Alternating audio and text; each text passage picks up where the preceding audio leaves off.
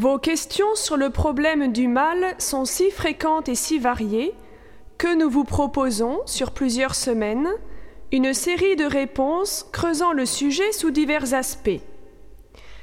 Elles seront toutes traitées par M. André Clément, fondateur de l'Institut de philosophie comparée. Fiche numéro 3. Qu'est-ce que le mal? Réponse de M. André Clément. Faisons, voulez-vous, un peu de philosophie, c'est-à-dire du bon sens mis en musique. Le mal existe-t-il? Attachez vos ceintures? Non. Alors, me direz-vous, et le tsunami, et les tours de New York, et les six mille morts sur les routes, les viols, les vols, c'est presque pareil, les assassinats, les tortures, ça n'existe pas Reprenons le problème non plus seulement avec notre sensibilité, nos passions, mais avec notre réflexion. Définissons le mal. Le mal est une privation. C'est une privation d'être, donc de bien. Qu'est-ce encore?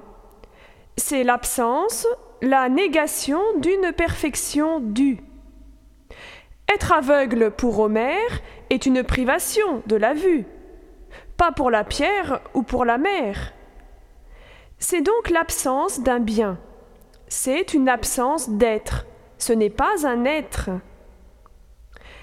Il faut distinguer le mal physique, mal de l'être, celui de l'univers matériel, vie et mort des étoiles, des animaux, et même de l'homme en tant qu'il est un être naturel. La maladie, la génération et la corruption, le lion mange la gazelle, etc. Ce mal, nous pourrons y revenir, est lié à la matière qui est de soi déficiente. Il est un ordre dont l'imperfection même rend la vie possible, si le grain ne meurt. Elle n'atteint son but, c'est le cas du veau à quatre pattes, que le plus souvent. Ne pouvant surmonter tous les obstacles, un veau peut naître aveugle ou avec cinq pattes, mais rarement.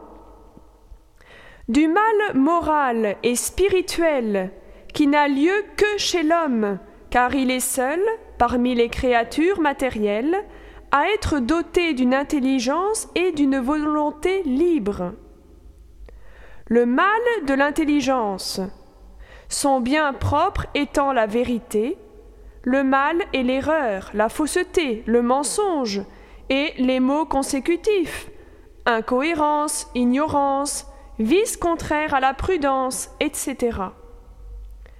Le mal dans la volonté.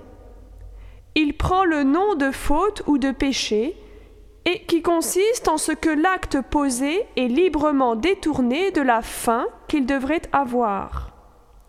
Par exemple, un enfant a faim. Son désir de manger vient de l'absence d'un bien. C'est normal. Il se jette sur l'assiette de son frère. L'acte devient mauvais, désordonné, c'est un mal moral. L'enfant, chacun de nous, ne naît pas vertueux. C'est aux parents à donner avec amour et fermeté les bonnes habitudes qui lui permettront de respecter l'autre et d'inscrire son action en vue du bien commun que l'Église représente au nom du Seigneur et auquel l'action éducatrice des parents doit ordonner l'âme et le cœur de l'enfant. La prière et la pratique des sacrements ne sont pas un surplus, mais un minimum vital pour la petite église familiale.